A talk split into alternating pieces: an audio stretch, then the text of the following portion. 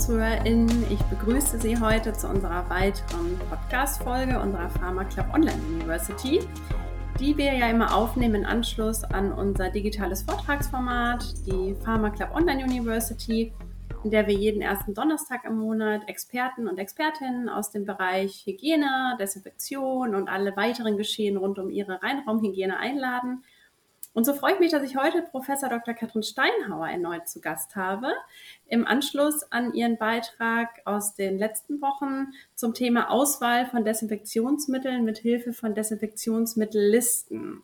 Katrin, schön, dass du erneut wieder dabei bist und herzlich willkommen bei uns im Podcast. Ja, ähm, hallo von meiner Seite. Herzlichen Dank, Maren, für die Einladung und ich freue mich auf spannende Minuten zum Thema Desinfektionsmittellisten und Auswahl von Desinfektionsmitteln. Ja, prima. Vielen Dank. Da freue ich mich auch drauf, weil das doch tatsächlich auch immer wieder ein Thema ist, was wir häufig in der äh, Kundschaft hören. Also gerade pharmazeutische Unternehmen äh, ziehen ja doch immer auch wieder mal Listen heran. Und von daher freue ich mich, dass du heute da bist, um dann rüber in den Dialog zu gehen. Aber Katrin, ähm, vorher würde ich dich doch einfach bitten, dass du dich noch einmal vorstellst. Für die ZuhörerInnen, die uns noch nicht kennen, erzähl doch gerne mal ein bisschen was über deinen Hintergrund, warum du hier die Richtige bist, um mit mir über das Thema heute zu sprechen. Ja, also ich bin Mikrobiologin ähm, aus vollstem Herzen und das auch schon seit mehr als 20 Jahren im Geschäft äh, der Desinfektionsmittelprüfung in den verschiedensten äh, Funktionen. Ich habe lange Jahre in der Desinfektionsmittelindustrie gearbeitet, äh, beim Desinfektionsmittelhersteller Schülke und Meyer und ähm, bin in diesem Zuge auch verantwortlich gewesen für die Prüfung von Desinfektionsmitteln, äh, sowohl als auch in ähm, der Entwicklung aktiv gewesen von Desinfektionsmitteln und ähm, bin seit vielen, vielen Jahren auch aktiv in der Entwicklung äh, beteiligt von europäischen Standardmethoden zur Prüfung von Desinfektionsmitteln, die auch eine wichtige Basis für die Listung von Desinfektionsmitteln wiederum darstellen und ähm, leite in diesem Zusammenhang die Arbeitsgruppe 1 äh, auf europäischer Ebene beim CENTIC 216. Das ist das äh, technische Komitee, was sich auf europäischer Ebene mit der Standardisierung von ähm, Prüfmethoden für Desinfektionsmitteltestungen beschäftigt und ähm, habe zu diesem Thema auch ähm, schon einige internationale Publikationen veröffentlicht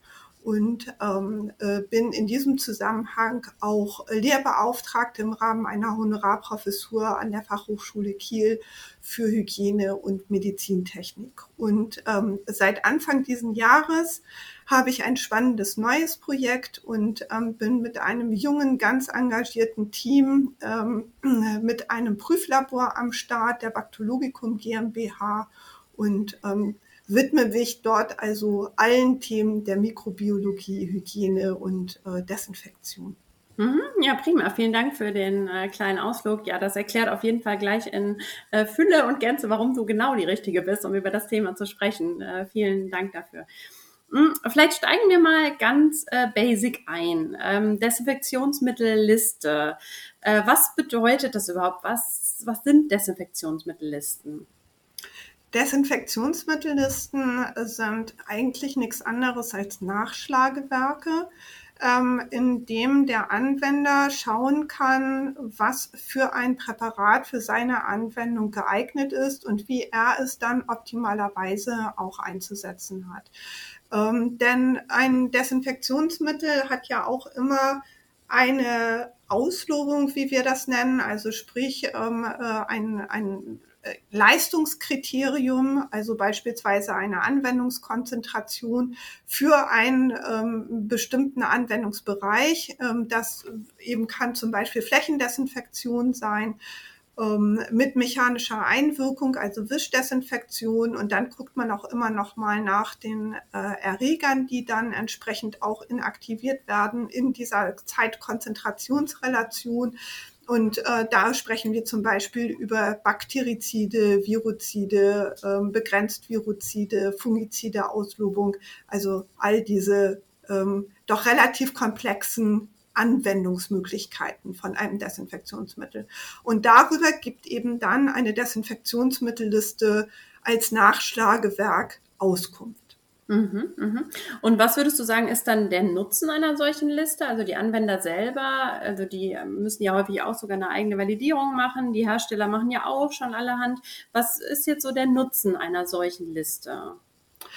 Ich kann in einer solchen Liste mir einen Überblick verschaffen ähm, über verschiedene Wirkstoffe beispielsweise, über verschiedene Produkte. Ich kann mir dort auch erregerspezifische Wirksamkeiten heraussuchen. Ich kann ähm, nach dem entsprechenden Applikationsbereich schauen. Also wie ich gerade gesagt habe, beispielsweise Flächendesinfektion mit Mechanik oder ohne Mechanik. Ohne Mechanik wäre zum Beispiel dann auch Sprühdesinfektion. Ich kann nach Händedesinfektionsmitteln gucken. Ähm, ich kann gucken nach Mitteln, äh, die eine virozide Wirksamkeit haben oder eine begrenzt virozide Wirksamkeit. Ich kann gucken, ähm, äh, dass ich eben äh, eine Hefenwirksamkeit finde oder ich kann auch ähm, die ein oder andere Liste gibt das auch her, dass ich dann sozusagen auch sagen kann, ich habe jetzt hier einen spezifischen Erreger, beispielsweise MRSA oder Staphylococcus aureus und kann für diesen Erreger mir dann ausgeben lassen, was wären geeignete äh, Desinfektionsmittel, um den entsprechend inaktivieren zu können. Also im Prinzip äh, für die Menschen, die nicht den tollen Außendienst-Support von Schülke haben. Steffen ist ja mit seinem Expertenteam ja auch viel vor Ort, berät Kunden bei der richtigen Auswahl. Aber ich verstehe, wenn Steffen und sein Team mal nicht vor Ort sein können, dann äh, kann man in Desinfektionsmittellisten äh, eben auch nachschlagen und schauen, ne, was ist mein Erreger, den ich hier bekämpfen will, welche, welchen Wirkstoff suche ich vielleicht. Ähm, so versteht sich das, richtig? Genau. Oder wenn Steffen halt tatsächlich mal im Urlaub ist ähm, mhm. und äh, gerade keine Vertretung zur Hand ist, ist. Und ähm, äh, jetzt auch gerade in der SARS-CoV-2-Pandemie haben wir das natürlich auch ganz viel gehabt, dass die Leute dann ähm, schnell vor der Situation stehen mussten und einfach schnell gucken mussten, was kann ich einsetzen an einem Präparat. Und ähm, äh, da kann dann auch ähm, eine solche Liste ein sehr hilfreiches Tool sein, dass man eben sich überhaupt erstmal einen Überblick verschafft darüber, was gibt es überhaupt für Desinfektionsmittel, äh, was sind die Einsatzbereiche, wie würde ich das entsprechend anwenden. Und ähm, ja, also dass ich da quasi ähm, noch vor der Qualifizierung eines Desinfektionsmittels überhaupt erstmal ein Informationstool ähm, habe, wo ich eine Auswahl treffen kann. Also Nachschlagewerk trifft es eigentlich am, mm. äh, am besten. Mm. Und wir, wir sprechen ja auch von Listen. Also es gibt offenbar nicht äh, das eine Werk, sondern äh, verschiedene Listen. Was gibt's denn da für Listen und wo findet man die? Genau, also im deutschsprachigen Raum gibt es tatsächlich ähm, drei relevante, also es gibt noch ein bisschen mehr Listen, aber so die, die ähm, am, am gängigsten ähm, an dieser Stelle ähm, benutzt werden oder die prominentesten Beispiele dafür, das ähm, ist einmal die ähm, VAH-Liste, das ist äh, die IHO-Liste und das ist die RKI-Liste. Das sind die drei Listen. Es gibt dann noch eine DVG-Liste, das ist äh, für Veterinär äh, ähm, äh, Applikationen und ähm, ja, also mhm. ähm, das, das ist so das, was, was so die prominentesten Beispiele. Vielleicht können wir dann nochmal die Abkürzung auflösen. Also wir, wir Schökomeyer sitzt in der Robert-Koch-Straße, deswegen die AKI-Liste, die kennt man gerade noch. Aber magst du vielleicht einmal die Abkürzung erläutern für diese Listen? Genau, also die ähm, VAH-Liste, da steht VAH steht für Verbund für angewandte Hygiene. Und ähm, das ist eine Vereinigung, das ist ein eingetragener Verein von Hygienikern, die sich damit beschäftigen, ähm, wirksame Desinfektionsmittel zu ähm, äh, reviewen sozusagen und ähm, auch zu zertifizieren. Es gibt dann eben auch VAH-Zertifikate für all die Desinfektionsmittel, die in dieser Liste gelistet sind. Ähm, die werden von den Hygienikern äh, des äh, VAHs dann entsprechend äh, geprüft. Also man muss dort Wirksamkeitsgutachten einreichen, die von unabhängigen äh, Laboratorien erstellt sein müssen. Und dann werden die entsprechend seitens des VAHs geprüft. Und ähm, wenn dann alle Anforderungen ähm, für positiv befunden worden sind, dann gibt es ein Zertifikat. Dieses Zertifikat hat eine Laufzeit von drei Jahren. Danach muss rezertifiziert werden. Es müssen wieder neue Antragsunterlagen eingestellt werden, das, äh, äh, eingereicht werden. Das macht alles der Hersteller des Desinfektionsmittels, was dann gelistet werden soll. Und so kommt dieses Präparat dann eben in die VAH-Liste, wird dort aufgenommen. Bei der IHO-Liste, ähm, das ist der Industrieverband für ähm, Hygiene und Oberflächenschutz, der diese Liste betreibt. Ähm, dort ist es so, dass die Hersteller selber die ähm, äh, Informationen, die dort ausgefüllt werden müssen, also wie eben diese äh, Präparate ausgelobt werden, dort einpflegen müssen. Aber auch dort ist es so, dass ähm, äh, Gutachten basierend auf europäischen Standardmethoden die Basis bilden und eingereicht werden müssen.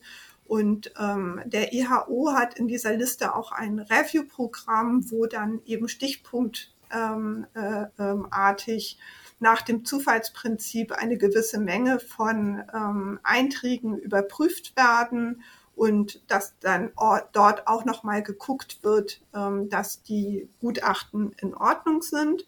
Und ähm, diese Liste ist relativ breit aufgestellt. Also die ähm, umfasst dann auch den Bereich äh, Lebensmittel, Veterinär, ähm, ja, ähm, und ähm, hat so ein bisschen breiteren Scope als die VAH-Liste. Und in dieser Liste finden wir auch Einträge zur Viruzidenwirksamkeit, die findet man in der VAH-Liste nur relativ wenig. So, und dann haben wir noch die RKI-Liste. In der RKI-Liste ist es so, dass die RKI-Liste, wie du das gerade schon richtig gesagt hast, vom Robert Koch-Institut herausgegeben wird.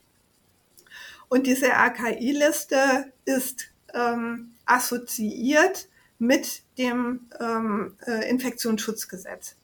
Die hat einen direkten Link zum Paragraph 18 im Infektionsschutzgesetz und die RKI-Liste hat insbesondere den Zweck, ähm, Desinfektionsmaßnahmen für behördlich angeordnete Entseuchungen, Entwesungen ähm, äh, auf der Grundlage des Infektionsschutzgesetzes Paragraph 18 ähm, vorzuhalten. Also das ist der, das ist der Kernpunkt dieser Desinfektionsmittelliste vom RKI. Deswegen hat die nochmal so ein bisschen besonderen Status.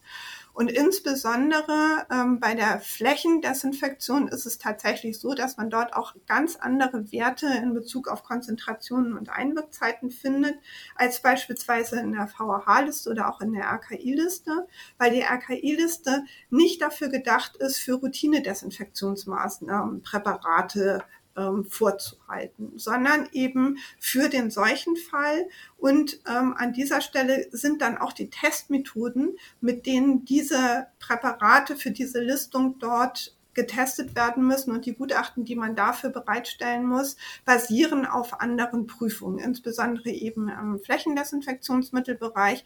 Bei den Händedesinfektionsmitteln ist es wiederum ein bisschen anders, weil dort ist die Basis der ähm, äh, Viruziden Auslobung ähm, relativ vergleichbar zu dem, was man in der IHO-Liste findet oder auch bei den, ähm, äh, äh bei den Einträgen in der VAH-Liste.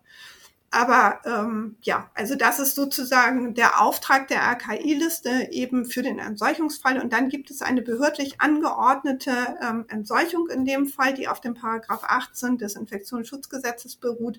Und das ist eben kein routinemäßiger Einsatz. Für routinemäßigen Einsatz sagt auch die RKI-Liste, ähm, sind andere ähm, äh, andere Listen wie beispielsweise die VHH-Liste oder die EHO-Liste dann eben entsprechend heranzuziehen. Ja, man sieht ja auch, dass zum Teil wirklich sehr, sehr hohe Konzentrationen vorgegeben sind. Ne? Was weiß ich, beim, bei einem Produkt, was man sonst äh, üblich eher vielleicht bei 0,5 oder 1 Prozent einsetzt, ist dann da sowas wie 4 Prozent und mehrere Stunden ausgelobt wird, was natürlich wirklich in der Praxis, gerade auch mit der ja auch immer mehr werdenden Rückstandsthematik, ganz, ganz schwer vereinbar ist. Ne? Genau, so und das ähm, äh, ist auch das, was die RKI-Liste eben auch äh, selber sagt, dass es nämlich an der Stelle bei den Prüfungen darum geht, den jeweils schwierigsten denkbaren Fall sim zu simulieren. Und das bedeutet dann eben auch, dass beispielsweise bei Flächendesinfektionsmitteln mit geronnenem Vollblut getestet wird, um wirklich ähm, den ja, denkbar schwierigsten Fall abzubilden. Und das bedeutet natürlich auch, dass man an dieser Stelle ganz andere Einsatzkonzentrationen und auch Ein äh, Einsatzeinwirkzeiten benötigt, als es für den Routinefall der Fall ist. Mhm, und, ähm, wenn sich die Beschmutzung so, und das differenziert die Liste aber mhm. selber eben auch äh, sehr klar. Mhm. Ja, wenn man sich dann äh, diese Vollblutbelastung mit den tatsächlich herrschenden Bedingungen im Rheinraum auch nochmal anschaut, wo man ja hoffentlich nahezu partikelfrei unterwegs ist, dann äh, ja, ist da ein bisschen ein Gap dazwischen, würde ich sagen. Genau, wenn man Vollblutsituationen äh, im Rheinraum hat, dann hat man ein ganz anderes Problem. Dann sollte man die Kripo anrufen, glaube ich. Genau, apropos um die Ecke bringen, äh, da, da bringst du mich zu einem schönen Punkt, ähm, und zwar das Thema ähm, Einwirkzeiten. Ähm, das, das sprachst du ja gerade auch schon an, dass in der RKI-Liste das so, ähm, ja, ne, teilweise auch ganz andere Einwirkzeiten wirken oder, oder genannt werden als in der Routine. Wie ähm, bewertest du das Thema vielleicht auch so im Zusammenhang mit äh, eigener Validierung, nochmal selber schauen, meine Hauskeime, meine Oberflächen, meine Einwirkzeiten? Ähm, wie bewertest du äh, das Thema? Also wie kann man solche Desinfektionsmittellistenvorgaben mit einer vielleicht hauseigenen Validierung ähm, unter einen Hut bringen? Wie baut sowas aufeinander auf? Oder wann sollte man auf jeden Fall ähm, sich dafür äh, für, für mehr Tiefe entscheiden? Das ist, eine, das ist eine sehr gute und spannende Frage. Also an der Stelle ist es so, dass die äh, Desinfektionsmittelliste an, äh, ja, ganz am Anfang steht quasi. Das heißt, äh, dort habe ich die Möglichkeit, überhaupt erstmal zu recherchieren und zu gucken, was könnten geeignete Desinfektionsmittel für meine Fragestellung sein. Der nächste Schritt wäre dann, sich, wenn man dort ein Desinfektionsmittel ausgesucht hat, ähm, äh, Wirkstoffbasis, meinetwegen alkoholisch oder quaternäre Ammoniumverbindung, das kann man dort ja auch alles schön recherchieren, ähm, dass man dann guckt, okay, welches wäre jetzt tatsächlich das geeignete. Dann ähm, empfiehlt es sich in den Qualifizierungsprozess zu gehen und äh, dieses Desinfektionsmittel basierend auf den Auslobungen äh, des Desinfektionsmittelherstellers einmal zu qualifizieren und zu prüfen, ob es die Anforderungen per se erstmal erfüllt, die man ähm, an dieses Desinfektionsmittel ähm, stellt. Beispielsweise, wenn man in seinem Reinraum bakterielle Spurenbildner ähm, inaktivieren möchte, dann wäre ein Präparat, was auf 70-prozentigem Isopropylalkohol basiert, nicht das Richtige. Das müsste in dieser Qualifizierung dann entsprechend zurückgewiesen werden, weil es eben nur die Bakterizide und die Fungizide Wirksamkeit hat und aber keine Spurizide ähm, Wirksamkeit hat. Wenn man dann dieses, diesen zweiten Schritt der Qualifizierung erfolgreich durchgeführt hat, dann würde man in den nächsten Schritt der Validierung gehen und würde dann eben sagen, okay, ich habe jetzt hier die ähm, grundlegenden Gutachten und Auslobungen des Herstellers basierend auf europäischen Standardmethoden überprüft. Das passt vom Prinzip her. Ähm, und dann muss ich aber noch mal gucken, wie sieht's denn aus mit meiner hausspezifischen Flora und wie sieht es mit meinen hausspezifischen Applikationen an, äh, aus. Also das kann ja zum Beispiel auch bedeuten, ähm, dass ich mit bestimmten Wischutensilien ähm, mein, ähm, mein Isopropylalkohol auf die Fläche ausbringe.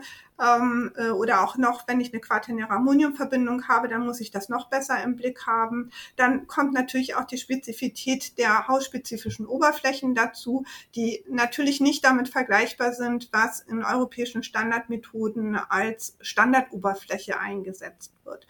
Und ich muss eben äh, dann basierend auf meinem Monitoring auch meine Hauskeime berücksichtigen, weil die sich auch nicht so verhalten ähm, wie die Standardprüfkeime, die in den europäischen Normen verwendet werden. Also da hatten wir ja auch ähm, äh, in dem vorherigen Podcast schon die Analogie, das, was ich in meinem, ähm, äh, in meinem Haus, also als Hausflora finde, das ist eher der Wolf, draußen in der Wildnis, der eben nicht so angepasst ist, also an Laborbedingungen nicht so angepasst ist, wie der Schäferhund, den ich eben schon domestiziert habe. Und das muss ich natürlich berücksichtigen, auch bei der Validierungsprüfung. Deswegen nimmt man da dann auch die hausspezifischen Keime noch mit ähm, die man dann ja aus dem Monitoring-Prozess schon sehr gut einordnen und identifizieren kann.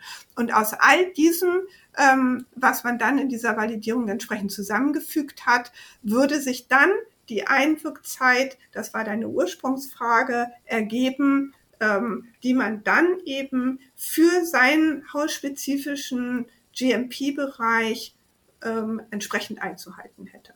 Mhm.